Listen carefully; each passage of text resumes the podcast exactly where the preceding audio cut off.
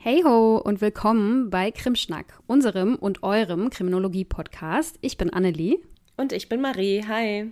Wir sind zwei Kriminologinnen, die hier in regelmäßigen Abständen über kriminologische Themen sprechen und die für euch wissenschaftlich so ein bisschen einordnen. Genau. Und seit neuestem kommen unsere Folgen jetzt nicht mehr sonntags, sondern montags raus. Also nur, dass ihr das wisst mhm. und nicht sonntags vergebens auf ein Zeichen von uns wartet. ja, das wäre doof. Genau. Heute geht es um ein, ich würde sagen, oft unterschätztes und verharmlostes Thema und eins, von dem viele von uns eventuell auch schon selbst mal betroffen waren, auf der Opferseite oder auch auf der Täterseite nämlich das Thema Mobbing. Und jetzt denken vielleicht viele von euch so, hä, so ein bisschen ärgern und stänkern auf dem Schulhof, was hat das denn mit Kriminologie zu tun? Und ich kann euch sagen, eine ganze Menge. Denn wenn man sich mal ernsthaft und auch wissenschaftlich mit dem Thema auseinandersetzt, merkt man, es geht weit über harmlose Stänkereien, wie man es eben früher dann oft abgetan hat, hinaus und betrifft auch nicht nur Schulkinder, sondern auch Erwachsene. Wir wollen uns heute das Phänomen mal ein bisschen genauer anschauen. Was genau steckt dahinter? Wie kommt es überhaupt dazu? Wie wirkt sich Mobbing auf die Opfer aus? Und was kann man als Institution und auch als Gesellschaft dagegen tun? Und ich würde sagen, wir starten einfach mal direkt rein. Krimschnack. Der Kriminologie-Podcast.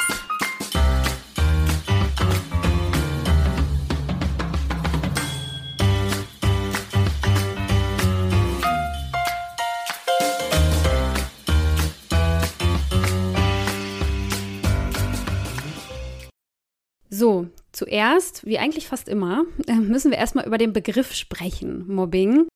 Den Begriff kennen wir wahrscheinlich alle, also wahrscheinlich alle Hörenden wissen in etwa oder haben eine Vorstellung davon, was damit gemeint ist. Wie bei anderen Phänomenen, über die wir hier auch schon gesprochen haben, die früher nicht so einen richtigen Namen hatten, wie zum Beispiel Stalking oder auch dieses Catcalling, ist auch Mobbing wieder ein englischer Begriff. Was bei dem Wort Mobbing aber besonders interessant ist, fand ich, ist, dass man im englischsprachigen Raum den gar nicht in dem Kontext so benutzt. Dort nennt man es nämlich eigentlich Bullying. Und im Deutschen hat man sich für das Wort Mobbing entschieden. Mobbing kommt auch aus dem Englischen. Also das Wort Mob heißt so viel wie zusammenrotten oder auch pöbeln. Im Deutschen wurde das Wort Mob, also nicht der Wischmob, sondern to mob, im Sinne von einer aufgewiegelten Meute, dann etabliert und wandelte sich im Laufe der Zeit zum Wort Mobbing ist irgendwie ähnlich wie beim Wort Handy, was zwar Englisch ist, aber im englischsprachigen Raum irgendwie ganz anders gebraucht wird. Dort heißt das Handy ja Cellphone oder Mobile Phone. Die Deutschen sind da irgendwie manchmal komisch. ja. Aber ich schweife ab. Ähm, das, ist, das ist gar nicht so wichtig. Im Deutschen ist es also das Wort Mobbing was so das bekannteste ist, um das Phänomen zu beschreiben, was wir heute besprechen wollen. Im Fachkontext spricht man aber, wenn es um körperliche Übergriffe geht, also so eine Art Steigerung zum Mobbing, also eine nächste Eskalationsstufe, auch manchmal vom Wort Bullying. Also da wird Mobbing sozusagen für ein etwas niedrigschwelligeres Phänomen benutzt und Bullying dann für ein ja etwas krasseres Phänomen, wo es dann körperliche Übergriffe gibt. Also wenn es sozusagen in diese körperliche Schiene geht, dann wird manchmal das Wort Bullying benutzt, aber auch nicht immer, deswegen ist es auch verwirrend. Wir bleiben einfach beim Wort Mobbing, würde ich vorschlagen.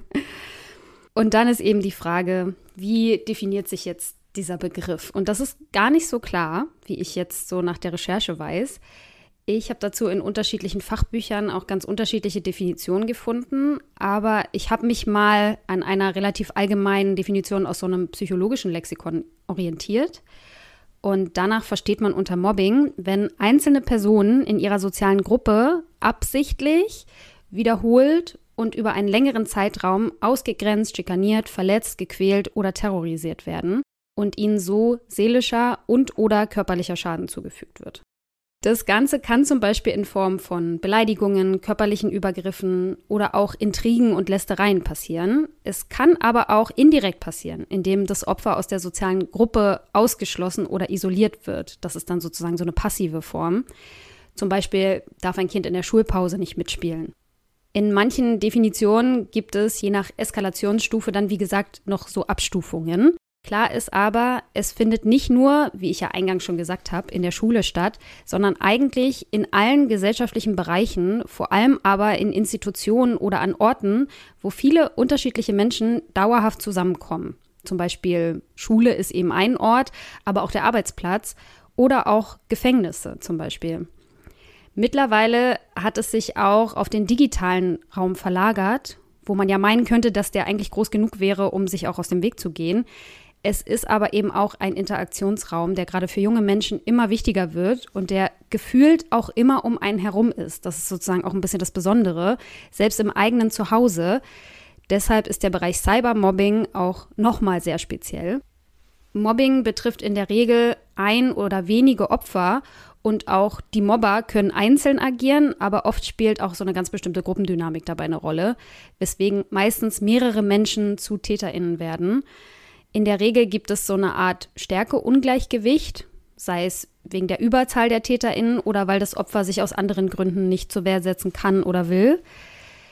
Was mich bei der Recherche noch überrascht hat, ist, dass es Mobbing sowohl horizontal, also so unter gleichgestellten Kollegen oder auch Schülern gibt, und auch nach unten, also zum Beispiel von Vorgesetzten an Mitarbeitenden, aber auch von unten nach oben. So können auch Vorgesetzte oder Lehrende gemobbt werden, obwohl sie ja formal die stärkere Position haben. Aber je nach Persönlichkeitsstruktur und Dynamik kann sich das Ganze eben auch umkehren. Man merkt also schon an all diesen Faktoren und Ebenen, dass es auf jeden Fall über kleinere Streitigkeiten und einfaches Ärgern weit hinausgeht, allein schon, weil es eben nicht einmalig, sondern dauerhaft passiert. Deswegen die Betroffenen in der Regel auch einen großen Leidensdruck haben und oft noch jahrelang unter den Folgen leiden, aber dazu kommen wir später noch. Deshalb nimmt man das Thema heutzutage in vielen Fällen, leider nicht immer, aber in vielen Fällen schon deutlich ernster als früher. Und dann ist eben die Frage, wie ist das Ganze eigentlich rechtlich einzuordnen? Also rein rechtlich ist es schwierig tatsächlich. Es kann verschiedene Rechtsbereiche berühren, das ganze Thema Mobbing. Also natürlich das Strafrecht, auch das Zivilrecht und zum Beispiel auch das Verfassungsrecht. Ne? Artikel 1 geht es um die Würde des Menschen und das ist beim Mobbing natürlich auch betroffen. Das Persönlichkeitsrecht der Menschen, auch das wird beim Mobbing eben verletzt. Es gibt in Deutschland keinen Strafrechtsparagraphen gegen Mobbing, aber einzelne Handlungen können auf jeden Fall strafrechtlich relevant sein. Also die Beleidigung, die Körperverletzung, eine Verleumdung zum Beispiel, wenn absichtlich Lügen über eine Person verbreitet werden oder auch eine Nötigung, wenn jemand zu einer Handlung gezwungen wird, die er oder sie eigentlich nicht machen möchte, können da in Frage kommen und können dann vom Opfer auch entsprechend zur Anzeige gebracht werden. Was es aber aus Angst oder Scham in diesem Kontext leider oft nicht tut. Weshalb sich nur in relativ wenigen Fällen Polizei und Gerichte mit Mobbingfällen befassen es gibt aber auch Opferberatungsstellen und es gibt auch spezialisierte Anwälte, die einen da beraten können. Da können wir am Ende auch nochmal drüber sprechen, was es so für Möglichkeiten gibt. Das Problem ist häufig auch, dass TäterInnen noch sehr jung und eventuell eben auch nicht strafmündig sind. Wir haben ja aber in unserer Folge zur Strafmündigkeit gelernt, wir hoffen, ihr habt sie alle gehört, dass man sie ja trotzdem auch belangen kann. Das Zauberwort heißt hier eben Zivilrecht. So kann man TäterInnen nicht nur kostenpflichtig abmahnen, zum Beispiel bestimmte Handlungen einfach zu unterlassen, sondern man kann auch bei gesundheitlichen Schäden auf Schadensersatz oder Schmerzensgeld verklagen. Was ich ganz interessant fand, weil das jetzt so im Vorfeld zu dieser Folge so aufploppte in den Medien, ist die ganze Diskussion um Frankreich. In Frankreich nimmt man das Thema schon länger sehr ernst. Frankreich hat schon im Jahr 2022 ein Gesetz verabschiedet, das tatsächlich Mobbing unter Strafe stellt. Und Frankreich hat zum Beispiel auch sehr strenge arbeitsrechtliche Regelungen. Und das könnte sich zukünftig aktuellen Pressemeldungen zufolge sogar noch verschärfen. Nach öffentlich bekannt gewordenen Suizidfällen junger Menschen in Frankreich wegen Mobbing wird derzeit politisch sehr, sehr viel darüber diskutiert, mal wieder. So könnte einem derzeitigen Vorschlag zufolge MobberInnen zukünftig bis zu zehn Jahre Gefängnis drohen, wenn ihre Handlungen zum Tod des Opfers führen. Außerdem möchte man in demselben Entwurf Mobbing-Opfer generell besser schützen und zum Beispiel dafür sorgen, dass nicht die Opfer, sondern die MobberInnen die Schule verlassen müssen und auch unter anderem für mehrere Monate von sozialen Medien gebannt werden können. Mhm. Und man will auch die Prävention verbessern, indem es mehr Schulungen und Sensibilisierungsmaßnahmen in diesem Bereich geben soll. Mhm. Finde ich total interessant, aber ich sage später warum oder wahrscheinlich fällt es dir auf, während ich dann was anderes erzähle. Mhm. Mhm. ja, aber äh, ja, finde ich, können wir nachher nochmal drüber reden. Okay, ich bin auch am Ende meiner Ausführungen. ich bin auch am Ende. Ich bin auch am Ende. Ja, also ich finde, daran sieht man auf jeden Fall, dass Mobbing ein sehr komplexes Phänomen ist. Das sollten wir jetzt auch auf jeden Fall im Sinn behalten, wenn wir uns jetzt mal den Häufigkeiten zuwenden und wie verbreitet das überhaupt ist. Mhm. Denn wenn wir uns das angucken wollen, dann stellt sich natürlich das große Problem, wie man das überhaupt herausfinden will. Denn Annelie hat ja gerade gesagt, das ist ja kein eigener Strafrechtsparagraf und normalerweise hätte man sich jetzt vielleicht die Hellfelddaten ansehen können, also zum Beispiel die Straftatverdächtigen oder auch die Opferzahlen in der polizeilichen Kriminalstatistik oder auch die Verurteiltenstatistik. Aber das ginge natürlich nur, wenn es eben ein einzelner Straftatbestand wäre, denn wie würde man jetzt herausfinden wollen, welcher polizeilich registrierte oder aufgeklärte Fall von Beleidigung oder Körperverletzung, Nötigung und so weiter jetzt wirklich zum Mobbingmuster passt.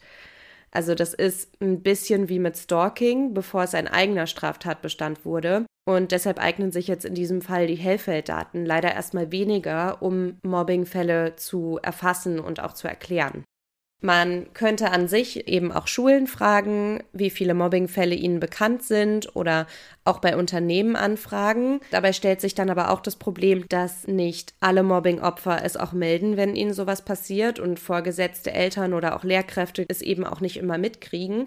Und selbst dann würden auch nicht alle dazwischen gehen oder anfangen, eine Art Register zu führen, in der die Fälle dann eben auch dokumentiert werden. Es gibt aber definitiv Studien, die eben auch die Schulen befragen, wie zum Beispiel die PISA-Studie.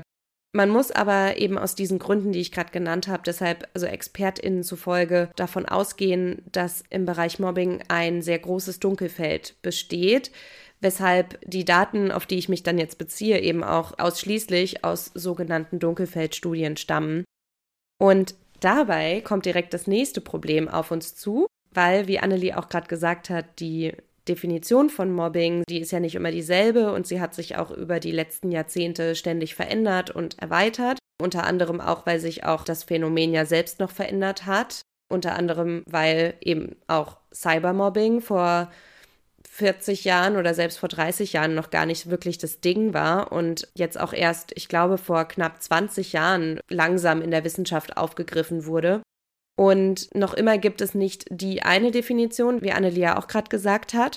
Und dadurch, dass Mobbing so viele unterschiedliche Facetten hat und man sich in einer Studie nicht auf alle Aspekte von Mobbing beziehen kann, zumindest ist das meistens so, muss man sich als Wissenschaftlerin jeweils das rauspicken, was man sozusagen erheben kann. Und auch selbst wenn in zwei verschiedenen Studien der gleiche Aspekt untersucht werden soll, aber das auf unterschiedliche Weise gemessen wird, dann schränkt all das am Ende auch die Ver Vergleichbarkeit der Studien untereinander ein. Deshalb muss man natürlich immer genau gucken, was wurde genau gemessen, also zum Beispiel welcher Aspekt des Mobbings und in welchem Zeitraum, wer wurde befragt, waren es Kinder oder Erwachsene, ist die Studie repräsentativ und wenn ja, ist es nur für eine Stadt oder ganz Deutschland und so weiter. Das jetzt mal nochmal als Anmerkung vorab. Genau, aber es gibt auf jeden Fall einige sehr hilfreiche Studien, die einen guten Überblick über die Lage und auch die Entwicklung von Mobbing in Deutschland geben, äh, wie zum Beispiel die PISA-Studie der OECD, die Sinus-Jugendstudie 2022, äh, die HBSC-Studie oder auch die CyberLife 4-Studie, auch von 2022. Und in vielen Studien geht es vor allem um Kinder und Jugendliche, aber einige wenige haben sich auch auf den Arbeitsalltag von Erwachsenen fokussiert, wie zum Beispiel die Studie Mobbing und Cybermobbing bei Erwachsenen 2021 in Deutschland, Österreich und der deutschsprachigen Schweiz. Also die einzelnen Studien findet ihr wie immer in den Show Notes beziehungsweise die Links dazu, sodass ihr da auch im Zweifelsfall gerne selbst nochmal nachschauen könnt. Mhm. Aber die groben Tendenzen, die ich aus diesen Studien jetzt herausgezogen habe, sind die folgenden. Also von Anfang der 2000er Jahre bis circa 2018 sprechen viele Studien davon, dass es eher einen abnehmenden Trend zu verzeichnen gab. Also dass immer weniger Menschen angegeben hatten, von Mobbing betroffen zu sein. Aber auch da gibt es natürlich unterschiedliche Ergebnisse aus den eben ausgeführten Gründen. Von 2015 zu 2018 hatte die PISA-Studie zum Beispiel eine Zunahme verzeichnet. Also ihr zufolge seien etwa 23 Prozent der befragten 15-Jährigen innerhalb des letzten Jahres in der Schule auf unterschiedliche Arten drangsaliert worden. Und während es also dieser Studie zufolge 2015 nur jedes sechste Kind war, war es 2018 schon jedes vierte. Zur PISA-Studie will ich aber auch noch anmerken, dass ich mit der Operationalisierung von Mobbing nicht ganz zufrieden bin. Andere aktuellere Studien, die ich gefunden habe, sprechen für Cybermobbing für das Schuljahr 2021-22 von 16 bis 17 Prozent Betroffenen und für den analogen Raum aber von sehr viel mehr Betroffenen, nämlich um die 38 Prozent. Und also jetzt während der Pandemie haben 65 Prozent der befragten Jugendlichen der CyberLife 4 Studie angegeben, dass ihrem Eindruck nach Cybermobbing seit der Pandemie zugenommen habe und auch fast die Hälfte der Lehrkräfte und Eltern haben diesem Eindruck zugestimmt. Also man hat aber auch festgestellt, dass sich die Anteile von analogem und Cybermobbing so ein bisschen verlagert haben während der Pandemie. Also zum Beispiel gab es eine leichte Abnahme 2020, also im analogen Raum, aber eine Zunahme im digitalen Raum. Und im Schuljahr 2021-22 hat sich das dann wieder umgekehrt und auf den vorherigen Stand normalisiert. Genau, während der Pandemie ähm, haben von den Schülern und Schülerinnen, die Opfer von Cybermobbing geworden sind, also von diesen Betroffenen, haben 37 Prozent angegeben, dass sie sogar während des Fernunterrichts gemobbt worden seien.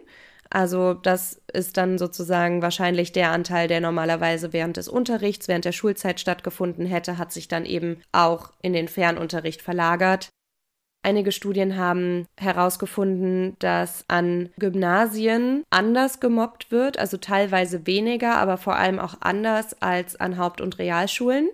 Also wenn man jetzt Mobbing einteilt in körperliches Mobbing, verbales Mobbing und relationales Mobbing, also wo es eben vor allem zum Beispiel um sozialen Ausschluss und so weiter geht, dann ist dieses relationale Mobbing an Gymnasien weiter verbreitet als an den anderen Schulformen. Und die anderen, also verbales Mobbing und körperliches Mobbing, sind an Haupt- und Realschulen weiter verbreitet gewesen. Was so die Geschlechterverteilung angeht, wurden ganz unterschiedliche Sachen auch wieder festgestellt. Manchmal gab es keinen geschlechtsspezifischen Effekt und manchmal eben schon. In einigen Studien wurde aber herausgefunden, dass Jungs vor allem im analogen Raum häufiger mobben, also vor allem was eben das körperliche und verbale Mobbing angeht und bei relationalem Mobbing sowie im digitalen Raum ist es etwa gleich verteilt. Ja, dann habe ich aber auch gelesen, dass es häufig auch so ist, dass Mädchen häufiger gemobbt werden, vor allem im digitalen Raum. Und im Bereich Cybermobbing ist das, wo am häufigsten gemobbt wird, ist scheinbar WhatsApp. Dort gibt es auch keine geschlechts-, alters- oder bildungsspezifischen Unterschiede bei Instagram und TikTok, das sind die Plattformen, die dann am zweit- und dritthäufigsten genannt werden, da werden tatsächlich Mädchen wieder häufiger gemobbt als Jungs. Und weitere relevante Kanäle, wo Mobbing eben stattfindet, sind auch Snapchat, diverse Online-Foren oder Chatrooms und YouTube. Und Facebook spielt also unter den Jüngeren eine immer geringere Rolle. Das liegt aber eben auch daran, dass Facebook von der jüngeren Generation immer seltener genutzt wird. Und am häufigsten, ähm, das haben mehrere Studien, also auch repräsentative Studien herausgefunden, kommen Beleidigungen und Beschimpfungen vor in über 70 bis über 80 Prozent der Fälle. Und auch Gerüchteverbreitungen sind bei über der Hälfte der Befragten jeweils vertreten, also der Betroffenen. Soziale Ausgrenzung ist bei über einem Drittel der Befragten einer Studie ein Ding, genauso wie das Posten von peinlichen Fotos oder Videos und auch Belästigung über das Internet. Und ein Viertel der Befragten hat die Erfahrung machen müssen, dass ihre vertraulichen Infos oder Geheimnisse durch andere ins Internet gestellt wurden und 11 Prozent wurden Opfer von Stalking und auch Identitätsdiebstahl, also dass im Namen des Opfers einfach Nachrichten versandt wurden. Das fand ich auf jeden Fall ganz interessant, weil man daran eben nochmal wirklich sieht, wie viele Facetten, also nicht nur Mobbing, aber eben auch Cybermobbing hat. Und dass das natürlich auch sehr besorgniserregend ist, diese Entwicklung. Mhm. Voll. Genau, und jetzt komme ich gleich nochmal zu den Erwachsenen. Laut einer Umfrage von Statista und YouGov haben 29 Prozent der Befragten schon am eigenen Leib Mobbing erfahren. 17 Prozent haben es bei Kollegen oder Vorgesetzten miterlebt. Also es war jetzt eine Studie, die sich auf erwachsene Menschen bezieht. Und 4% haben zugegeben, sich selbst schon einmal aktiv an Mobbing von Kollegen oder Vorgesetzten beteiligt zu haben. Und das deckt sich auch mit vielen anderen Studien, die ich mir auch zu Kindern und Jugendlichen durchgelesen habe, wenn da eben Menschen die Möglichkeit hatten, sowas auch selbst zuzugeben.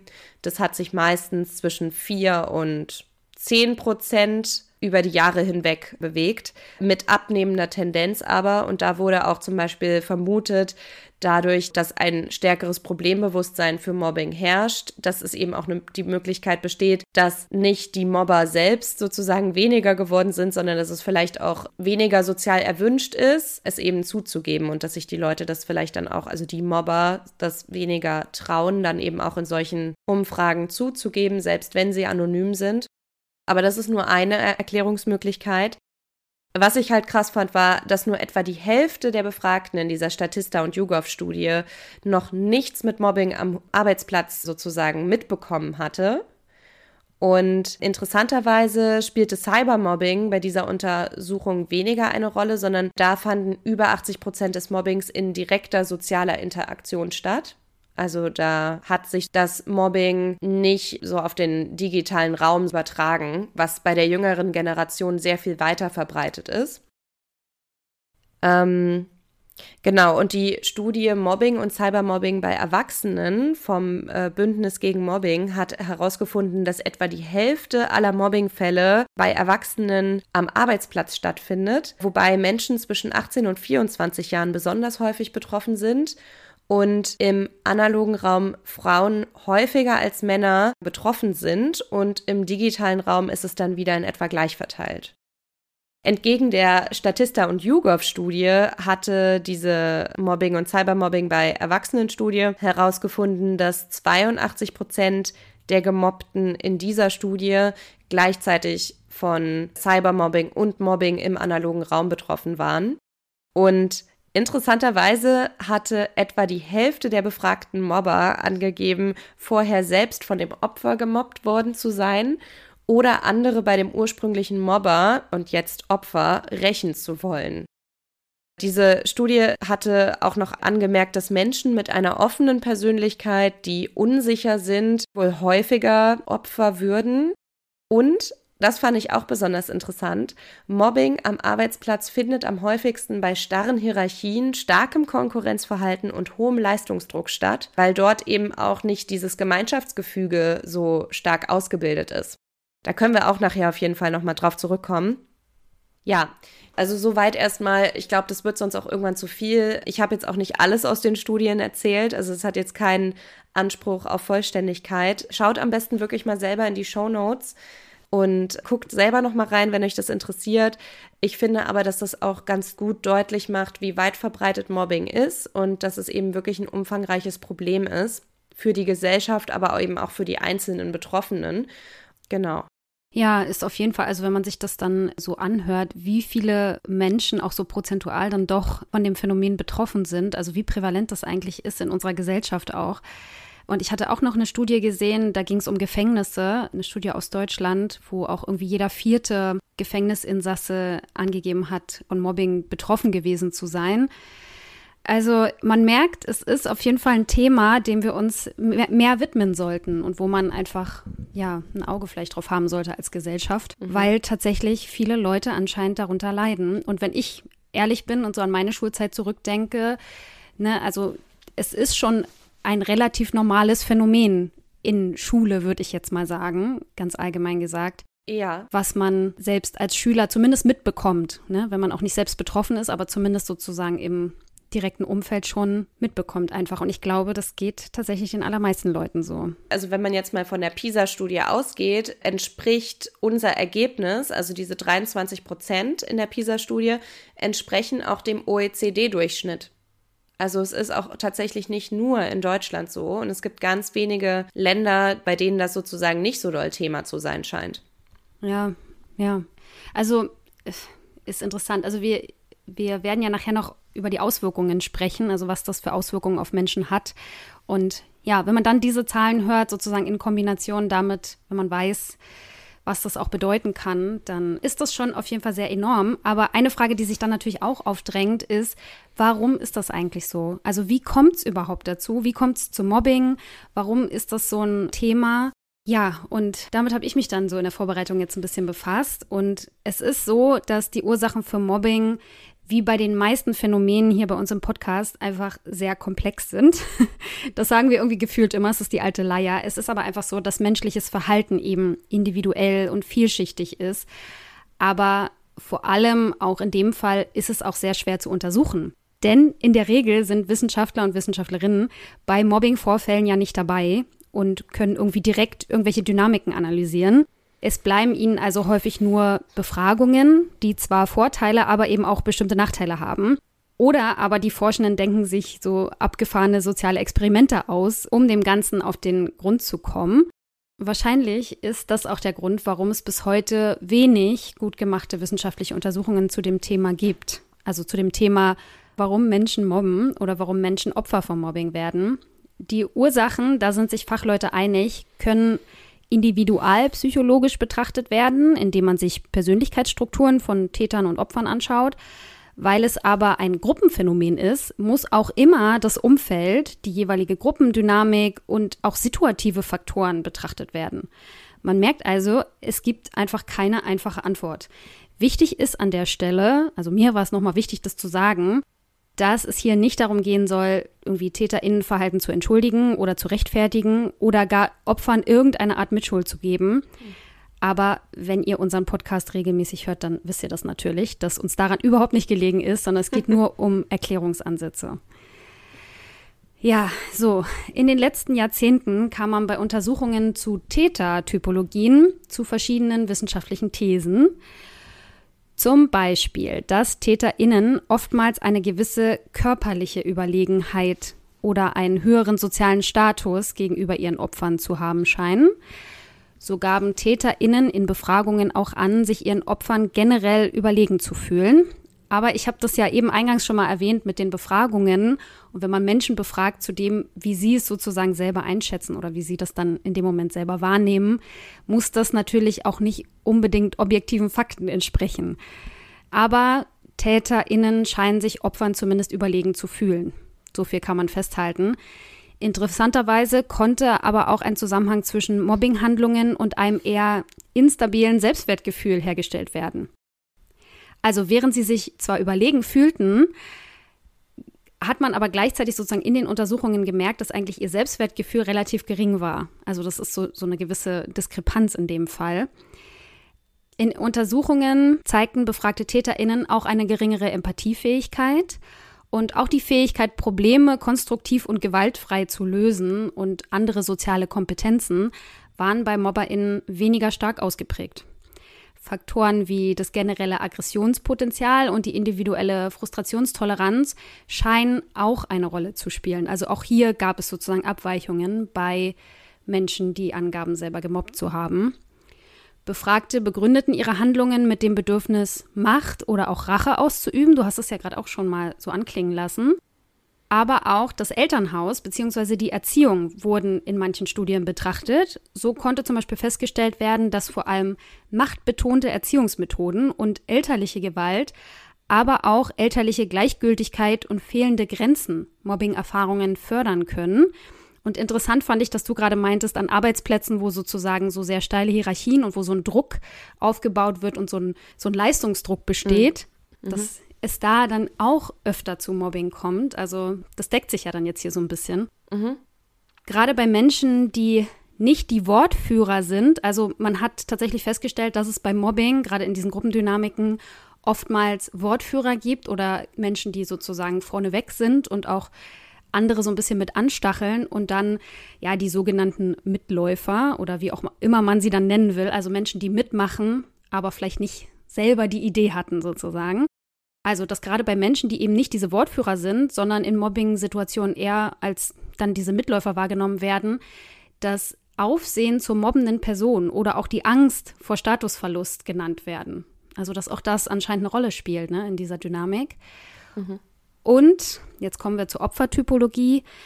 Bezüglich der Opfertypologie wurde in einer bundesweiten Befragung unter SchülerInnen festgestellt, dass Opfer häufig auch ein niedriges Selbstwertgefühl hatten, zu konfliktvermeidendem Verhalten tendierten und insgesamt sensibler waren. Im Prinzip konnte vor allem ein irgendwie geartetes Abweichen von der Norm unter Opfern festgestellt werden. Also zum Beispiel die Schulnoten waren deutlich besser als bei Mitschülern oder das Körpergewicht wich irgendwie ab oder im Aussehen war sozusagen irgendein Differenzmerkmal erkennbar.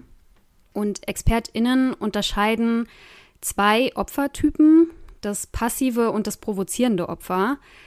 Ich hatte darüber und auch über eine bekannte Studie dazu auch schon mal in unserer Viktimologie-Folge erzählt. Hört da auf jeden Fall gerne noch mal rein.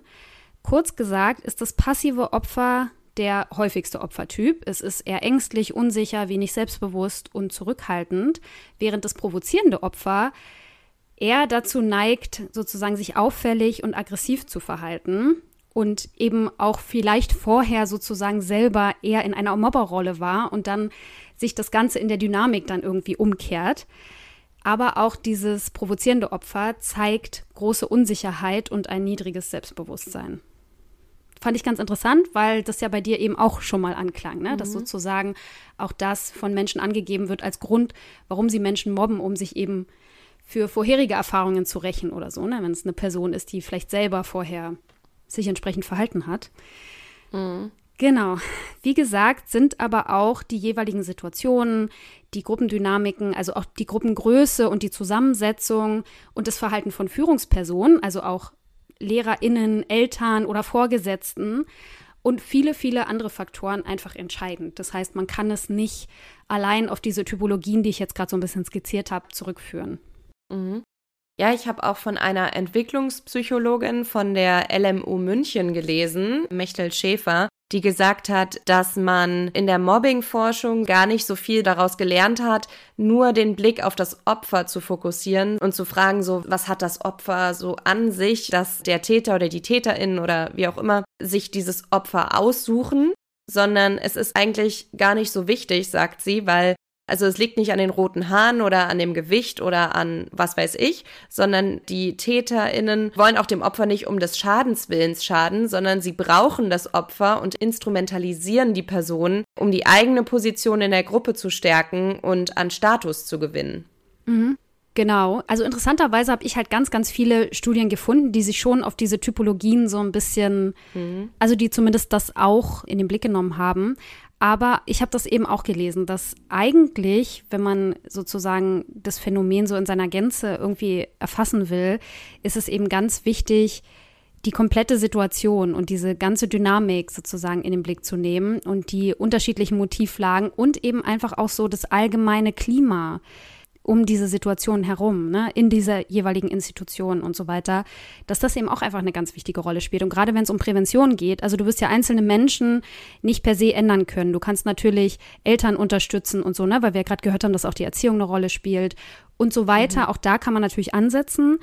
Aber da kommen wir am Ende auch nochmal zu. Aber mhm. wenn es um die Prävention geht und darum, Ursachen zu bekämpfen, die man eben als Gesellschaft, als Institution oder auch als Individuen bekämpfen kann, dann glaube ich auch, sind das eher die Dinge, worauf man sich fokussieren sollte. Mhm. Ja. ja. Ist auf jeden Fall super spannend. ja, und jetzt kommen wir mal zu dem noch schwierigeren Teil, nämlich den Auswirkungen. Ja. Finde ich ja, ja, fast das, also das ist ja das Verstörendste an der ganzen Sache. Voll. Genau, darüber haben wir jetzt noch nicht gesprochen, wie schlimm das auch für die Opfer ist. Mhm. Genau, ich habe mir mal angeguckt, welche Auswirkungen an sich bekannt sind, ob man sagen kann, wie lange die dauern können oder ob man das überhaupt nicht beziffern kann. Und die Antwort darauf, welche Auswirkungen Mobbing für Opfer haben kann, lautet ja. Also einfach ja. Mhm. weil es eigentlich schwierig ist zu sagen, welche Auswirkungen Mobbing nicht haben kann. Und dabei kommt es natürlich auch ganz auf die Art und Schwere des Mobbings an. Also sprechen wir von physischem oder psychischem, also verbalem oder relationalem Mobbing oder auch einer Mischform. Findet es ausschließlich analog oder digital oder in beiden Räumen statt, also offline und online? Wie viele Menschen sind am Mobbing beteiligt? Wie lange geht das schon so? Und wie häufig findet es statt? Also regelmäßig über einen längeren Zeitraum, einmal im Monat oder ja, ist es halt eine tagtägliche Tortur? Wie ist auch der soziale Rückhalt, den das Opfer hat? Und wie sieht vielleicht auch das eigene Nervenkostüm aus? Wie resilient ist man selbst gegen solche Attacken und so weiter? Das sind alles auch Faktoren, die auch die Auswirkungen, die sich aus dem Mobbing ergeben, mit beeinflussen können. Und genau deshalb können auch die Auswirkungen ganz unterschiedlich sein und natürlich auch ganz unterschiedlich ausgeprägt sein und auch andauern. So viel ist aber klar, sie können, egal welche Form des Mobbings vorliegt, zu erheblichen gesundheitlichen Schäden führen, die sowohl physisch als auch psychisch auftreten können und zu den psychischen Auswirkungen könnten zum Beispiel zählen Nervosität oder Angstzustände, sozialer Rückzug und Misstrauen gegenüber anderen und damit einhergehend manchmal ja auch eine zunehmende Isolation der betroffenen Personen. Der Cyberlife 4 Studie zufolge würden sich 58 Prozent der Betroffenen vor allem verletzt fühlen aber viele Opfer von Mobbing berichten auch von Wut, Angst, Ohnmachtsgefühlen oder eben auch Selbstzweifeln. Die hast du ja vorhin auch schon mal angesprochen. Weitere Symptome und im Übrigen auch Warnzeichen. Also für alle Eltern, die zuhören. All das, worüber ich hier spreche, sind, das sind auch alles Warnzeichen, dass euer Kind etwas bedrückt. Also weitere Symptome können auch sein Niedergeschlagenheit, Initiativlosigkeit, Gereiztheit, Übersensibilität, aber eben auch Schlafstörungen, Albträume oder massive Trennungsängste. Konzentrationsschwäche kommt auch häufig vor und damit einhergehend möglicherweise ein Leistungsabfall in der Schule. Teilweise geht damit auch Schuleschwänzen einher. Der PISA-Studie zufolge würden Kinder nämlich, die in der Schule drangsaliert werden, häufiger die Schule schwänzen oder auch zu spät zum Unterricht kommen als Kinder, denen sowas nicht passiert. Das passt auch ganz gut zu dem, was du vorhin gesagt hast, mit dieser Passivität und vielleicht ne, den äh, TäterInnen aus dem Weg zu gehen und so. Gleiches gilt aber auch an Arbeitsplätzen. Und zwar liegt es daran, dass Menschen, die gemobbt werden, eine gesteigerte Wahrscheinlichkeit aufweisen, psychosomatische Leiden zu entwickeln. Und infolgedessen kann sich zum einen die Arbeitsleistung stark verringern und zum anderen können die Fehlzeiten bzw. Krankmeldungen auch einfach ansteigen. Und um sich dem Mobbing-Umfeld zu entziehen, ziehen viele Betroffene deshalb auch Schul- oder Arbeitsplatzwechsel in Betracht. Und ich habe in einer leider schon alten, also von 2002, äh, aber wirklich interessanten repräsentativen Studie der Bundesanstalt für Arbeitsschutz und Arbeitsmedizin gelesen, dass die in ihrer Studie sogar herausgefunden haben, also dass es damals so war, dass die Betroffenen von Mobbing sogar wegen ihres Leistungsabfalls und so weiter häufiger versetzt wurden oder ihre Arbeit verloren haben, also dass sie es häufiger verloren haben als diejenigen, die eigentlich verantwortlich waren für die Probleme, nämlich die Bullies. Und ich fände es total interessant, wie die Studie heute ausfallen würde. Aber vor allem fand ich es eben interessant, weil du das vorhin angesprochen hast mit Frankreich und diesen Vorschlägen, dass zum Beispiel eben auch die Bullies dann verstärkt von der Schule genommen werden sollen und so und eben nicht immer nur die Opfer. Das ist aber, glaube ich, in Deutschland zumindest an vielen Konzepten, die so Schulen entwickeln, eigentlich auch das, was ich jetzt häufig gelesen habe. Die Frage ist, ob mhm. das dann auch immer so umgesetzt wird, weil es ja halt doch nur interne Regelungen sind und so. Von daher mhm. bin ich mir da nicht sicher, aber ich glaube auch, dass das auf jeden Fall so ein wichtiger Fakt ist, weil es, glaube ich, ganz, ganz häufig eben andersrum ist. Mhm. Ich glaube, oder das war zumindest eine Überlegung, die ich jetzt hatte während der Recherche, dass also wenn viele Opfer irgendwie aus Scham oder Angst sich eben nicht mitteilen und Unterstützung anfordern oder so, die Tat oder die Taten bleiben dann ja auch verdeckt. Das ist einfach so, Mobbing findet häufig irgendwie im Verborgenen statt, also zumindest für die Personen, die das sanktionieren könnten. Insofern glaube ich schon, dass die Bullies eben auch häufig damit irgendwie davonkommen, weil es eben nicht den entsprechenden Autoritäten sozusagen mitgeteilt wird, dass genau. da was passiert. Glaube ich auch. Also, dass zumindest das ganze Ausmaß gar nicht klar wird. Ja. Ja, sondern dass auch Lehrende oder was weiß ich, Vorgesetzte nur einen Teil mitbekommen und das vielleicht dann gar nicht mhm. so richtig einschätzen können, weil sich dann Opfer dann vielleicht auch nicht öffnen, aus Gründen, mhm. ne? Also auch da kein ja. Vorwurf. Mhm. Aber ich glaube, das ist tatsächlich, deswegen weiß ich auch nicht, ob allein so ein Gesetz, also dass man einfach sagt, da gibt es ein Gesetz für, weil es könnte ja sogar noch eine größere Hemmschwelle sein, wenn Opfer wissen, den Bullies droht dann auch wirklich eine Gefängnisstrafe oder so. Also jetzt im, im, im krassesten Fall von Frankreich jetzt zum Beispiel. Mhm. Ob die sich dann eher öffnen oder ob das dann eher dazu führt, dass sie dann vielleicht das erst recht nicht tun, äh, keine Ahnung. Aber das war noch so ein mhm. Gedanke, den ich auch dazu hatte. Mhm. Ja, das stimmt. Naja, klar, weil dann vielleicht auch die Bullies noch mal mehr Druck auf das Opfer ausüben würden, dass sie eben erst recht nicht verraten, was da passiert. Aber das weiß ich auch nicht. Also ich habe da auch keine Daten zugefunden. Also wir können es ja auch gar nicht messen, weil es ja eben noch kein einzelner Straftatbestand ist. Naja, und wir wissen ja aus der Kriminologie, dass sozusagen härtere Strafen auch nicht unbedingt zu weniger Kriminalität führen, weil TäterInnen sowieso davon ausgehen, erstmal nicht erwischt zu werden und so und das Opfer so weit im Griff zu haben, dass es auch nicht rauskommt. Mhm. Wenn man jetzt mal ganz böse denkt, können wir auch nachher noch mal kurz diskutieren. Ja. ist mir gerade genau. so in den Sinn gekommen. Genau, ich mache erstmal noch mal weiter. Ich habe in der PISA-Studie zum Beispiel auch gelesen, dass Kinder, die gemobbt werden, ihren eigenen Gefühlszustand auch häufiger als traurig bezeichnen als Kinder, die nicht gemobbt werden. Also daraus kann man auch ganz gut ablesen, dass sich Mobbing eben auch sehr deutlich auf die Lebenszufriedenheit auswirkt. Und der Befund findet sich auch in der Cyberlife 4 Studie wieder. Dort haben nämlich für den analogen Raum über die Hälfte der Befragten die unzufrieden waren, angegeben, schon einmal Mobbing-Erfahrungen gemacht zu haben. Und von den Zufriedenen hatten nur ein Viertel der Befragten solche Erfahrungen gemacht. Also nebenbei bemerkt haben die unzufriedeneren Befragten auch häufiger angegeben, dass das Mobbing bei ihnen tagtäglich stattfand.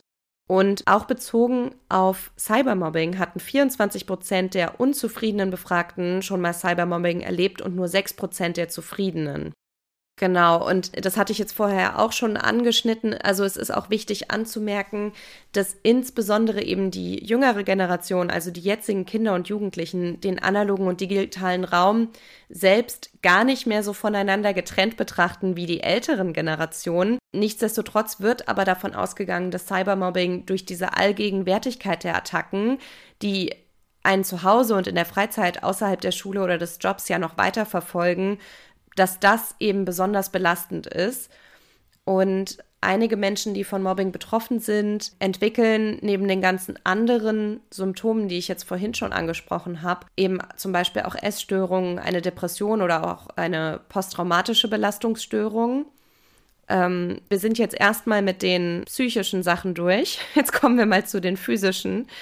Also typische körperliche Auswirkungen umfassen zum Beispiel Kopf-, Bauch- oder auch Rückenschmerzen sowie Haut- oder Kreislaufprobleme.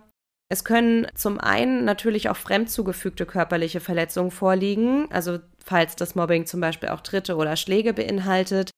Aber manche Menschen neigen auch dazu, starken psychischen Stress gegen sich selbst zu wenden, sodass sie eben beginnen, sich zu ritzen zum Beispiel. Und manchmal tun sich Betroffene auch noch Schlimmeres an. Einer Metastudie zufolge sei das Risiko für selbstverletzendes oder auch suizidales Verhalten bei Opfern von Mobbing doppelt so hoch wie bei Menschen, die keine Mobbing-Erfahrung gemacht haben. Und der CyberLife 4 Studie zufolge würde jede bzw. jeder Sechste aufgrund von Cybermobbing zu Alkohol, Tabletten oder Drogen greifen. Und fast jede bzw. jeder Vierte hat in dieser Studie eben Suizidgedanken geäußert. Also es ist wirklich heftig und kein Spaß. Und wegen all dieser möglichen Auswirkungen, von denen ich jetzt gesprochen habe, gehen ExpertInnen seit Jahren davon aus, dass Mobbing-Erfahrungen in der Kindheit auch noch bis in das Jugend- oder Erwachsenenalter hineinstrahlen können und die Gesundheit und das Leben eines Menschen somit nicht nur kurz, sondern auch mittel- oder sogar langfristig beeinflussen können. Annelie hat ja vorhin gesagt, dass es auch Leute gibt, die sich in der Rolle des Mobbers und des Opfers befinden können und tatsächlich scheint es so zu sein, dass genau diese Mixrolle das Risiko für negative gesundheitliche Folgeerscheinungen besonders stark erhöht. Was ich auch sehr interessant fand, war, dass Studien zufolge die negativen Auswirkungen von Bias-Based Bullying, also Mobbing, das sich zum Beispiel gezielt gegen Menschen richtet, die bestimmten Minderheiten angehören, wobei dann das Mobbing ja auf Vorurteilen basiert, dass die Betroffenen von dieser Art von Bullying besonders negative Auswirkungen auch haben. Aber nicht nur die Opfer und die Mobberopfer haben Auswirkungen, sondern tatsächlich auch die Bullies. Das hat man über Langzeitstudien festgestellt. Zum Beispiel hat man auch dort festgestellt, dass das Risiko für Suizidalität von TäterInnen im Vergleich zu Menschen ohne Mobbing-Erfahrung um 20 Prozent erhöht ist. Also bei den reinen Opfern war es doppelt so hoch und bei den reinen Bullies ist es um 20 Prozent erhöht. Wobei man da wahrscheinlich auch ein bisschen aufpassen muss, ne? weil ist ja immer die Frage, wie ist der Kausalzusammenhang? Weil Genau. Nach allem, was ich gelesen habe, sind die Gründe, warum Menschen mobben, ja oft ganz mhm. tief so in der Persönlichkeit und in der persönlichen Erfahrung und so mhm. und in der Biografie begründet. Und das erfüllt ja wahrscheinlich einen gewissen Zweck für Menschen, warum sie das machen. Mhm. Und kann natürlich, oder ich schätze mal, dass es dann auch damit zusammenhängt, warum sie dann auch unter anderen gewissen Sachen leiden, also psychischen Problemen und so weiter, die dann eher damit mhm. zusammenhängen als mit dem Mobbing selbst. Das wollte ich, glaube ich, sagen. Ja, genau, das wollte ich auch noch sagen, so, dass man da sorry. echt vorsichtig sein muss. Nee, aber es ist gut, dass du es gesagt hast. Ähm, genau, aber da muss man eben wirklich aufpassen, wie man das dann interpretiert und so. Ich wollte nur anmerken, dass sozusagen auch die Bullies in der Langzeituntersuchung definitiv auch, ich sag mal, nicht ganz gesunde Menschen sind. Also mhm. das kann man vielleicht auf jeden Fall so festhalten. Ja. Aber vielleicht muss man wirklich, wie wir ja vorhin auch schon gesagt haben, den Fokus auch noch mal mehr auf die Bullies legen, weil man dann ja vielleicht, indem man auch den Bullies hilft, ja stellvertretend auch möglichen Opfern hilft. Mhm. Täterarbeit ist Opferarbeit, oder wie sagen ja. Täterorganisationen ganz häufig. Stimmt auch, mhm. ja, klar. Ja. Das Schlimme am Mobbing ist aber eben auch, dass sich die Symptome des Opfers und das Tatgeschehen auch irgendwie gegenseitig bedingen können, sodass eben eine Art Abwärtsspirale für das Opfer entsteht und besonders Kinder sind da vulnerabler, weil sie eben auch noch keine Strategien entwickelt haben können, um mit solchen Situationen umzugehen. Also auch was jetzt vielleicht die Emotionsregulierung und so weiter angeht. Und auch weil vielleicht die Abgrenzung von so einer Situation ihnen noch nicht so leicht fällt und sie sich dann eben die Fragen stellen, also das habe ich zumindest mehrfach gelesen, warum machen die das denn mit mir? Was hat das mit mir zu tun? Behandeln die mich zurecht so? Bin ich einfach so schrecklich? Ne? Also so einfach so selbstzerstörerische Gedanken, die sich dann irgendwie für sie ergeben, weil sie eben noch nicht gelernt haben zu sagen, das ist deren Problem, nicht meins und das hat mit mir nichts zu tun. Und ich würde auch behaupten, dass ganz viele Erwachsene an dem Punkt nicht sind. Mm, und ich glaube, was so bei Kindern und vor allem Jugendlichen auch dazu kommt, ist ja dann auch diese pubertäre Phase, wo man ja sowieso vulnerabel ist, weil man in so einer Selbstfindungsgeschichte ist, hormonell auch vieles durcheinander ist und so. Und ich glaube, das ist dann auch oft eine Phase, wo dann eben auch so Mobbing passiert. Und das, mhm. das kann sich natürlich gegenseitig auch verstärken, ne? dass man sowieso diese Unsicherheit der Pubertät, die ja jeder hat, dass das da auch noch mit reinspielt. Mhm, voll. Ja, und was ich auch noch meine, ist, dass, also häufig schämen sich ja auch die Opfer für das, was ihnen da passiert und wollen möglicherweise auch nicht als Petze dastehen und dadurch die Situation vermeintlich verschlimmern, weshalb sie sich auch nicht direkt am Anfang schon Unterstützung suchen. Und manchmal üben ja auch die TäterInnen dann Druck auf die Opfer aus, damit sie sich niemandem anvertrauen und die TäterInnen sozusagen nicht erwischt werden. Und dann leidet das Opfer möglicherweise stumm vor sich hin und das Mobbing hört aber nicht auf. Und wenn sich das Opfer dann sozial weiter zurückzieht, immer mehr Selbstzweifel sich ergeben, dann wird es eben für die Opfer auch immer schwieriger, sich einer Vertrauensperson gegenüber zu öffnen, sich Unterstützung zu suchen. Der psychische Stress steigt irgendwie immer weiter an. Die Auswirkungen werden schlimmer, also vielleicht auch so physische und psychosomatische Beschwerden werden schlimmer. Und wem es nicht gut geht und vielleicht auch wenig bis keinen sozialen Rückhalt hat, kann sich natürlich auch schlechter wehren. ExpertInnen zufolge führt aber stilles Ertragen eben nicht unbedingt dazu, dass es aufhört. Und jetzt sind wir eben an der Frage, was hilft denn jetzt aber nun? Also was macht man denn, wenn man Mobbing beobachtet oder vielleicht sogar selbst gemobbt wird? Wo bekommen Opfer Hilfe? Wie können sie sich aus dieser Gewaltspirale lösen? Welche Maßnahmen können Opfer oder auch andere Angehörige ergreifen und welche Rolle kommt vielleicht auch Aufsichtspersonen oder Vorgesetzten zu und so weiter. Das sind ja alles Fragen, die wir uns hier stellen können. Mhm. Gibt es irgendeine Frage, mit der du gerne anfangen würdest? Ja, mir ist gerade noch was eingefallen, weil ich habe letzte Woche vor einer Klasse, also vor so 12-, 13-Jährigen gesprochen zu einem ganz anderen Thema. Und da hat sich jemand gemeldet und hat was gesagt und jemand anderes hat sozusagen dazwischen geredet. Und dann hat die Person, die gerade sprechen wollte, gesagt, ähm, ja, du mobst mich. Und da dachte ich so, weil ich halt auch gerade mitten in dieser Recherche war, dachte ich so, okay, wow, wow, wow, Moment mal, was? Und ähm, ich fand das total interessant, dass ich zumindest in dieser Klasse das Gefühl hatte, dass dieses Thema Mobben eigentlich fast ja gleichbedeutend mit dem Wort ärgern benutzt wird und dass die Kinder das Wort zwar kennen und auch inflationär benutzen, wenn du mich fragst, aber gar nicht wirklich verstehen, was das überhaupt bedeutet und was da so dahinter steckt.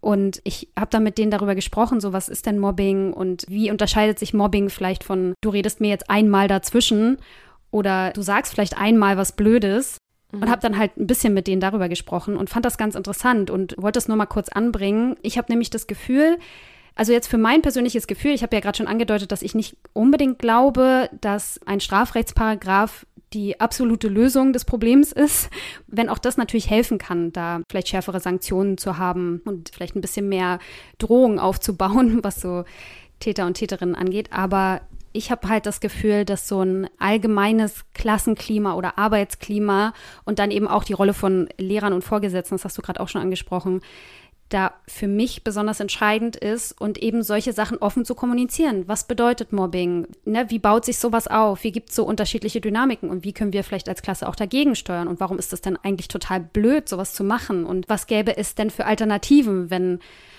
wenn ich jemanden einfach nicht mag oder wenn, keine Ahnung, ne? Das mhm. waren so meine ersten Gedanken jetzt. Voll. Das ist mir auch bei der Recherche tatsächlich total häufig untergekommen, dass das so als Tipps für Lehrkräfte und so weiter eben auch ganz häufig vorgeschlagen wird, dass es eben eine offene Kommunikation darüber gibt oder dass es zum Beispiel auch so eine Art Klassenvertrag gibt, auf den man sich einigt mit irgendwelchen Umgangsregeln sozusagen, dass das dann eben auch für alle definiert ist und dass sich eben auch die Kinder und Jugendlichen darauf dann auch beziehen können. Mhm. Und es gibt auch Arbeitgeber, die sowas tatsächlich machen, die auch schon bei der Unterzeichnung des Arbeitsvertrags dann zum Beispiel so gewisse Sachen, ne, einfach so ein paar Grundregeln im Umgang miteinander oder sowas festlegen und mhm. unterschreiben lassen.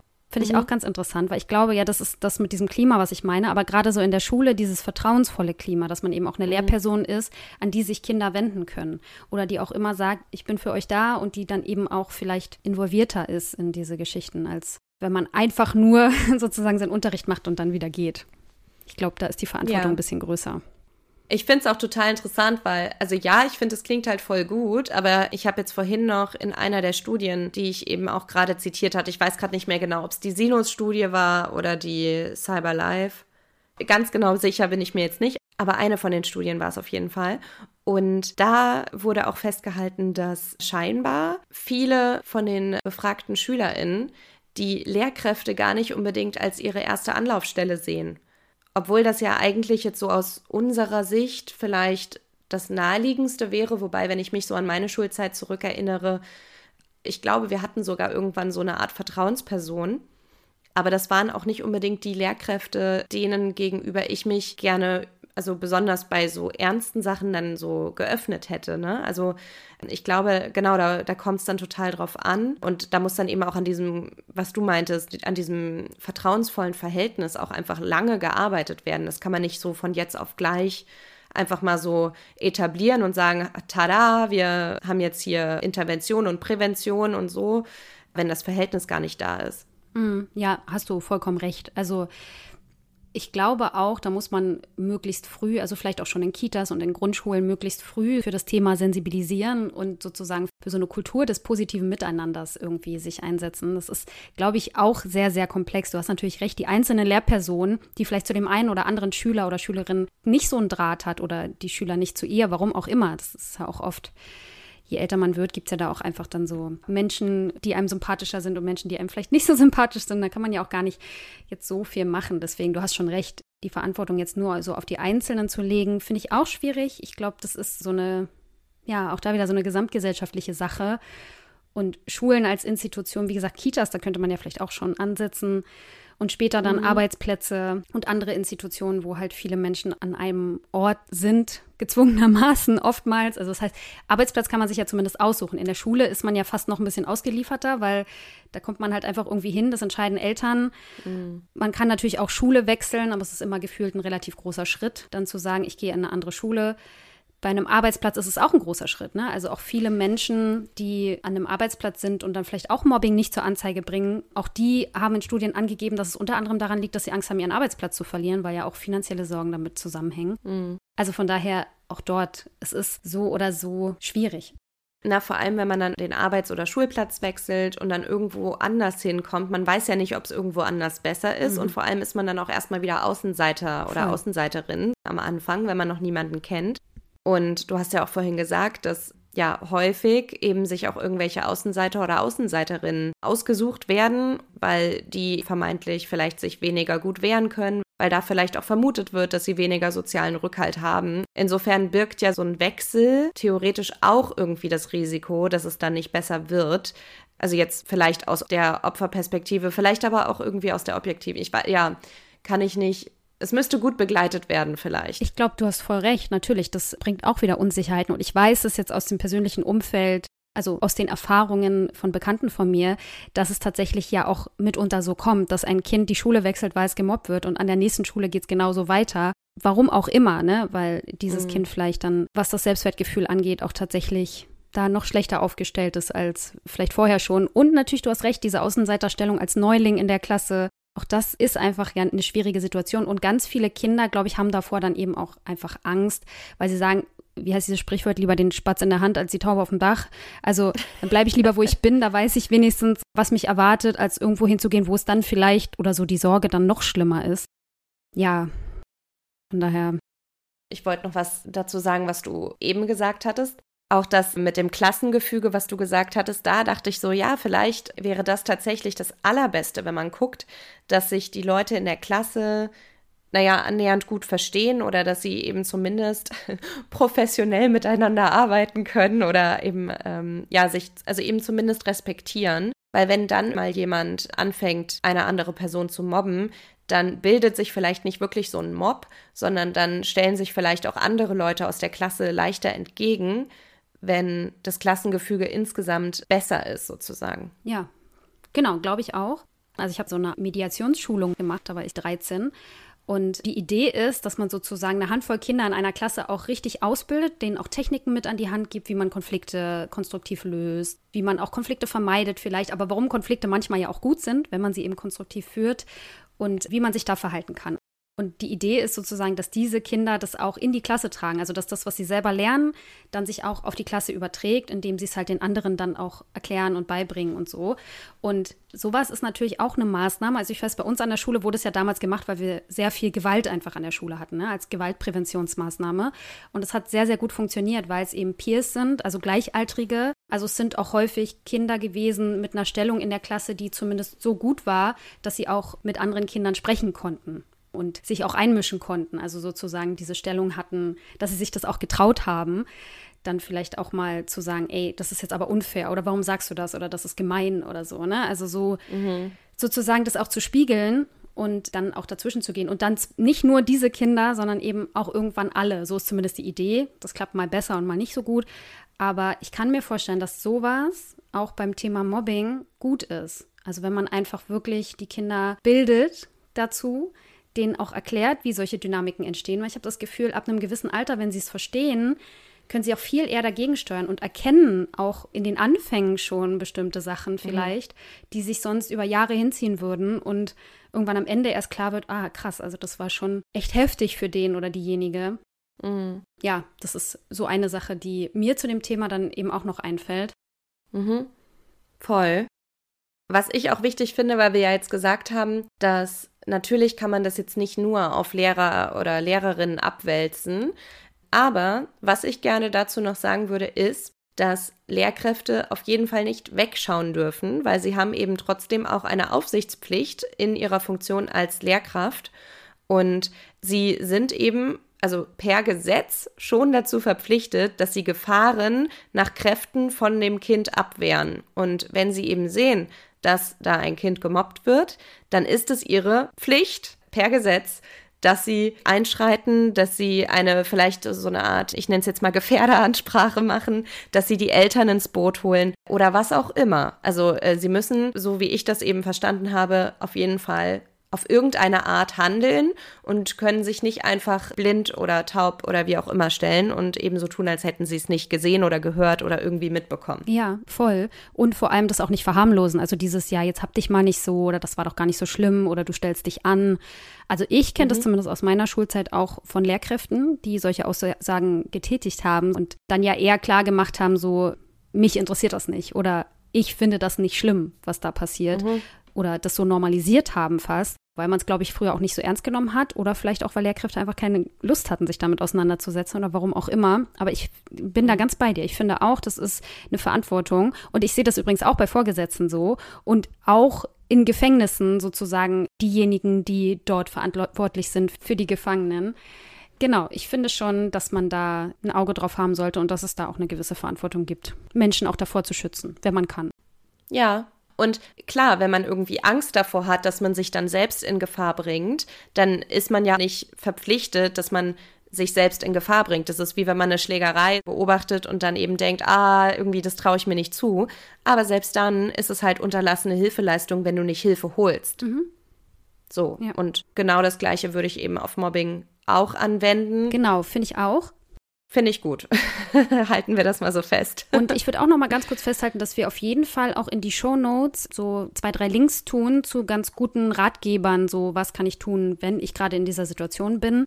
Also ich habe da auf jeden Fall zwei gefunden, die ich ganz gut fand, je nachdem, in mhm. welcher Situation man sich da gerade befindet, also in der Schule oder auch am Arbeitsplatz. Da könnt ihr dann auch noch mal nachlesen. Aber mich würde jetzt schon interessieren, wie stehst du denn zu so einem Strafrechtsparagraphen? Findest du, dass man das ernsthaft in Erwägung ziehen sollte, auch in Deutschland?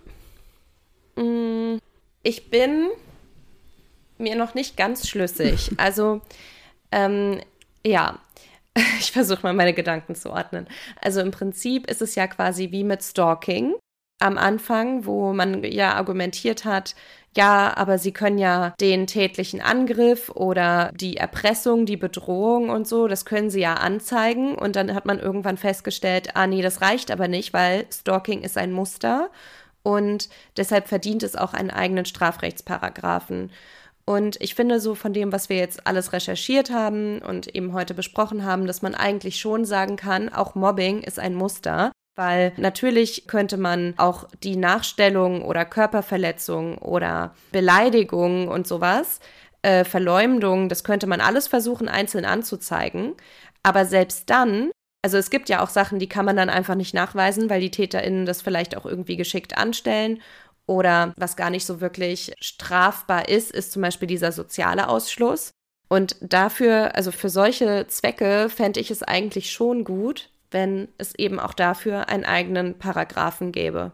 Weil wir ja heute auch echt gesehen haben, wie umfangreich auch die Auswirkungen sind.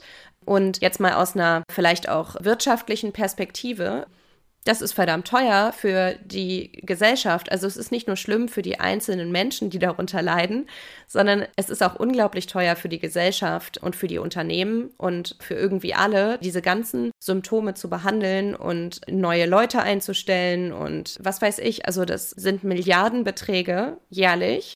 Und es also würde sich aus meiner Sicht vermutlich lohnen, wenn man das sozusagen als einzelnen Strafrechtsparagraphen einführen würde, weil es dann einigen Opfern vielleicht leichter fallen würde, nachzuweisen, was ihnen dafür ein Leid angetan wird. Hm. Oder weil es dann auch auf eine gewisse Weise anerkannter ist, ne? weil man dann ja auch als Gesetzgeber da mit so ein Zeichen setzt, ne? dass man dieses Phänomen anerkennt und dass das sozusagen auch wirklich strafenswert ist.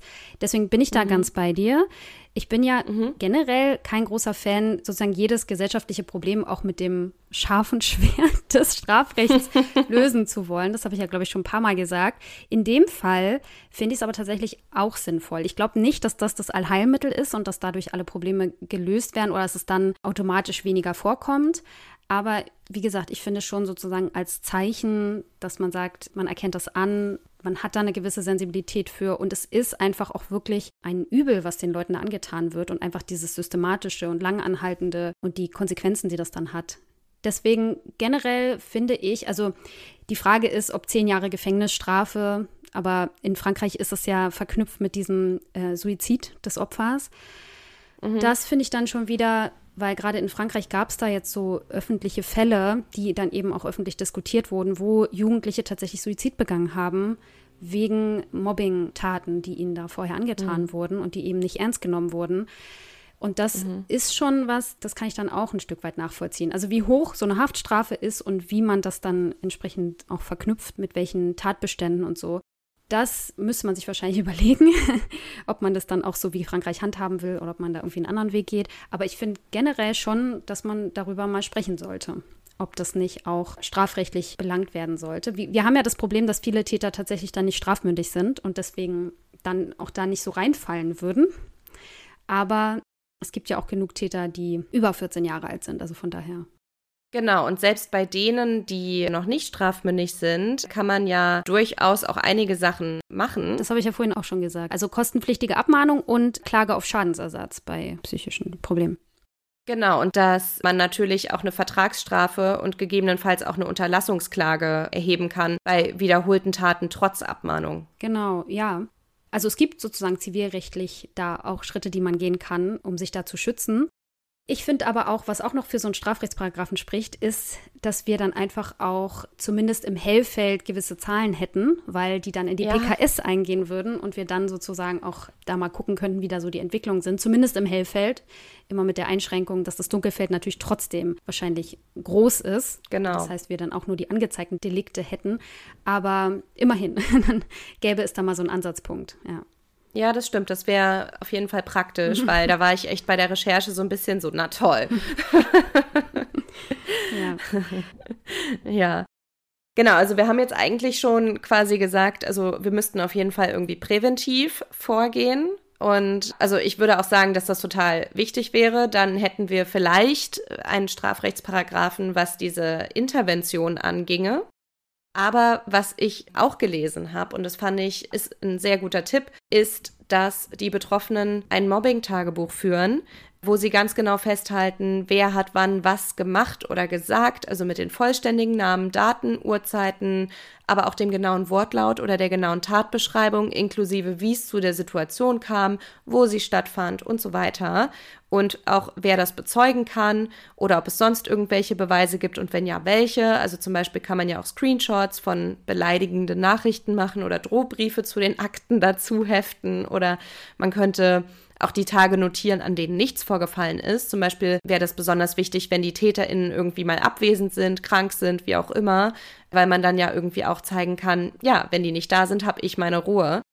Und man sollte auch genau festhalten, was das mit einem selbst macht. Also was fühlt man und welche Symptome äußern sich dann. Also Schlafprobleme, Bauchschmerzen, Angstattacken, Kopfschmerzen und ne, so diese ganzen Sachen, die ich vorhin aufgezählt habe. Ich finde auch, je nachdem, wie alt die Kinder sind, sollten da auch Eltern dann einfach unterstützen. Mhm. Sowieso, glaube ich, auch nochmal ein wichtiger Tipp, dass man als Elternteil da auch einfach ja mit dem Kind im Gespräch bleibt, das ernst nimmt. Und dann, wie gesagt, wenn das Kind sehr jung ist, können ja auch Eltern nach den Erzählungen des Kindes solche Sachen dann notieren, Screenshots Screenshots von Sachen machen und so.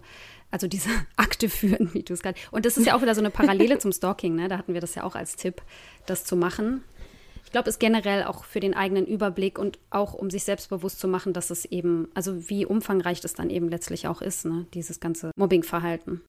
Ja, was ich auch noch gesehen habe vom Weißen Ring zu Cybermobbing, die haben empfohlen, dass man jetzt auf so gemeine Kommentare oder so gar nicht erst antwortet, weil das im Zweifelsfall das Mobbing noch anheizen könnte. Man soll aber gleichzeitig auch zeigen, dass man nicht allein ist und dass man Unterstützung durch andere hat. Es kann auch helfen, wenn andere Leute aktiv dagegen reden. Und letztendlich kann man sich natürlich auch eine neue Handynummer oder eine neue E-Mail-Adresse und so weiter, ein neues Profil zulegen. Man kann die Privatsphäre schützen durch bestimmte technische Einstellungen. Und was der Weiße Ring auch empfiehlt, ist, dass man natürlich auch in sozialen Netzwerken zurückhaltend mit persönlichen Informationen ist und sich dann eben auch ein bisschen schützt. Mm, ja, ich finde diesen Tipp auch sozusagen als nicht betroffene Person einfach dann auch was zu sagen oder gegenzureden, finde ich auf jeden Fall auch total wichtig, weil ich muss sagen, jetzt so als erwachsene Person, was mich so aus der Schulzeit so am meisten belastet, sind die Situationen, wo ich heute weiß, krass, das war richtig unfair, das war richtig scheiße oder da hat eine Person sehr gelitten und ich habe vielleicht nichts gesagt, ne, oder habe mich rausgehalten oder aus Angst, ne, also das hatten wir vorhin auch, aus Angst dann irgendwie vielleicht selber auch zum Opfer zu werden, das ist man dann eher ruhig. Und ich glaube, das geht tatsächlich vielen so, ist ja auch verständlich, aber sich dann vielleicht an eine erwachsene Person zu wenden oder irgendwie ja, der Person beizustehen oder mit ihr zu sprechen, das ist vielleicht auch noch mal sowas, ne, wo man sagen könnte, das wäre schon sehr cool, wenn ihr das hinkriegt. Ja, auf jeden Fall. Ich habe in einigen Studien auch gelesen, dass eben tatsächlich die Personen, bei denen sich die Betroffenen, also jetzt eben vor allem Kinder und Jugendliche, am häufigsten Hilfe suchen, tatsächlich immer noch die Eltern sind. Und am seltensten sind es aber auch so Telefonseelsorge oder irgendwelche Hilfsorganisationen oder so. Das finde ich ein bisschen schade, weil die leisten ja wirklich gute Arbeit. Und da gibt es ja auch wirklich einige Angebote. Es ist aber eigentlich letztendlich ja auch egal, also ob man sich jetzt an Eltern, Lehrkräfte, Schul, Seelsorge oder irgendwelche Vertrauenspersonen oder sowas wendet, äh, solange man eben auf jeden Fall irgendjemanden hat. Dann ist es halt gut zu wissen, dass es in jedem Fall immer besser ist, nicht weiter aus Scham zu schweigen, sondern eben wirklich sich dann auch Hilfe zu suchen, die in Anspruch zu nehmen. Die gibt es gratis eben zum Beispiel bei der Telefonseelsorge beim Weißen Ring. Oder es gibt auch so einen Krisenchat, der 24-7, also 24 Stunden an sieben Tagen die Woche geöffnet ist. Ja, da sind dann Eltern vielleicht auch ein bisschen in der Verantwortung, sich dann selbst vielleicht auch Hilfe zu holen, wenn das Kind mit niemandem sprechen will, aber sich selbst sozusagen zu informieren und zu gucken, was sind meine Ansprechpartner, wer kann mir da vielleicht weiterhelfen, wie ich mein Kind dann in der Situation unterstützen kann. Ich glaube, das ist dann eher oft so die Ebene, auf der das dann passiert. Aber mhm. je nachdem, wie alt die Kinder sind und wie gesagt, es betrifft ja auch Erwachsene, können die sich dann natürlich auch Selbsthilfe holen. Und das ist auch gut, dass es das gibt. Ja, was mir dazu auch einfällt, ist, dass es in Berlin, das ist soweit ich weiß noch relativ einzigartig in Deutschland bisher, gibt es die ADAS, die Anlaufstelle für Diskriminierungsschutz an Schulen. Also die haben sich eben auch darauf spezialisiert, dass wenn jetzt jemand wegen seiner Hautfarbe, Religion oder wegen des Geschlechts oder sonst irgendeinem anderen Merkmal gemobbt wird und es eben sozusagen diskriminierendes Mobbing ist, dass das eben eine unabhängige Beschwerde- und Anlaufstelle ist und da kann man sich anonym an sie wenden, aber eben auch namentlich und dann eben auch mit ihnen sprechen und so. Und es ist eben auch für deren Statistik auf jeden Fall einfach damit das Problem auch entsprechend abgebildet wird, ist es halt auch wichtig, dass Leute sich eben zur Not auch anonym melden. Also selbst wenn man es nur beobachtet, dass man sagt, dort passiert das, da müssten dann zumindest die Bystander keine Angst haben, dass ihnen was passiert, aber sie würden eben trotzdem dafür sorgen, dass etwas passiert. Mhm. Ist diese Meldestelle, ist das für Schülerinnen auch? Mhm. Ah ja, okay, weil ich weiß, dass die Hamburger Schulbehörde auch so eine Meldestelle hat, aber ich habe immer verstanden, dass es vor allem sozusagen für die Angestellten, also für die Lehrkräfte, mhm. so eine Stelle ist, wo die sich hinwenden, weil das so eine interne Sache ist. Ich weiß gar nicht genau, also da bin ich gar nicht genug informiert, ob sich da Schüler zum Beispiel auch hinwenden könnten. Ist aber auf jeden Fall ja auch interessant. Meistens gibt es ja interne Meldewege, die häufig nicht so sehr gut genutzt werden, aber könnte man ja mehr nutzen.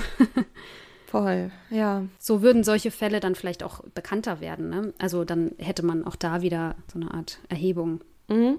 Als Kriminologin denkt man ja auch immer direkt, wo kriegen wir die Daten her? Nein, Quatsch. ähm. Wir sind hier voll die Datenkraken. ich hoffe, das kommt jetzt hier nicht unsensibel rüber. Also so ist es auf jeden Fall von uns nicht gemeint. Nein, aber ich finde, um ein Verständnis für Phänomene zu entwickeln, muss man ja auch um das gesamte Ausmaß wissen oder zumindest sich dem annähern, was das gesamte Ausmaß dann auch ist. Deswegen ja. Ja. Vielleicht noch eine Sache, also weil ich ja vorhin sehr breit diese ganzen Auswirkungen mal dargestellt habe. Es ist in jedem Fall zu empfehlen, dass wenn Betroffene derartige Symptome haben, jetzt egal in welcher Ausprägung, dass sie eben auch sich psychotherapeutische Hilfe suchen können. Ich weiß, das ist in einigen Teilen Deutschlands schwierig und mit langen Warteschlangen und so weiter verbunden. Aber es ist auf jeden Fall trotzdem sehr sinnvoll. Also jetzt aus kriminologischer Sicht nochmal darauf geschaut, ist es sehr sinnvoll, wenn man zeitlich eng an die Viktimisierung geknüpft eine Psychotherapie beginnt, weil eben dann die Wahrscheinlichkeit sinkt, dass man ein Trauma davon trägt. Also auch vor dem Hintergrund ist es eben sehr sinnvoll, sich Hilfe zu suchen. Und ich habe übrigens auch gelesen, dass ForscherInnen auch herausgefunden haben, dass Mobbing, also zum Beispiel das gezielte Ausschließen und Isolieren einer Person, Menschen im Gehirn genauso wehtun kann wie physisch erlebter Schmerz. Und natürlich sowas auf Dauer auch für Veränderungen im Gehirn und im Belohnungssystem sorgt und das ja dann auch wieder zu Folgeerkrankungen führen kann. Also damit ist wirklich nicht zu spaßen und es gibt auch mittlerweile Kliniken, die sich auf sowas spezialisiert haben. Also zum Beispiel die Median-Kliniken könnte man da nennen, die sind in ganz Deutschland vertreten und da kann man eben auch, äh, wie nennen die das? Äh, ist es wie so eine Reha quasi. Das dauert dann so fünf bis sechs Wochen und da wird dann sozusagen ein entsprechender Plan ein Behandlungsplan angefertigt, der eben auf die Bedürfnisse der PatientInnen abgestimmt ist, erstellt. Und äh, genau, das ist eben auch für eine akute Intervention auch sehr sinnvoll. Mhm. Ja, guter Hinweis. Genau, und Leute, vor allem seid nett zueinander. Das ist, glaube ich, ja, bitte. auch wichtig einfach. genau. Also ich glaube, das ist wahrscheinlich das äh, Wichtigste, was wir aus der heutigen Episode gelernt haben. Natürlich müssen wir uns nicht alle gegenseitig mögen, aber wir sollten ausnahmslos respektvoll miteinander umgehen und wenn ihr was seht, was in die Richtung Mobbing geht, dann schreitet ein. Wenn ihr euch das nicht traut, dann seid wenigstens keine Verstärker. Fragt vielleicht das Opfer, ob ihr irgendwie helfen könnt. Meldet die Vorfälle jemanden, der oder die etwas gegen die Situation tun kann und informiert euch auf jeden Fall auch weiter. Wir packen euch ganz, ganz viele Links in die Show Notes. Und wenn ihr zum Beispiel noch weitere spannende Projekte kennt, die wir jetzt heute nicht genannt haben, die sich gegen Mobbing einsetzen, oder noch irgendeine ganz tolle Studie dazu gelesen habt, dann schreibt uns das auch gerne, dann schauen wir uns das an, packen den Link dann vielleicht auch extra noch in unsere Links in die Show Notes. Und ansonsten erreicht ihr uns über Instagram oder Facebook. Dort findet man uns unter dem Stichwort Krimschnack. Oder ihr könnt uns auch eine Mail schreiben an krimschnack.protonmail.com. Genau. Dann freuen wir uns, wenn ihr auch beim nächsten Mal wieder reinhört und wir sagen Tschüss. Genau, vielen Dank fürs Zuhören. Tschüss.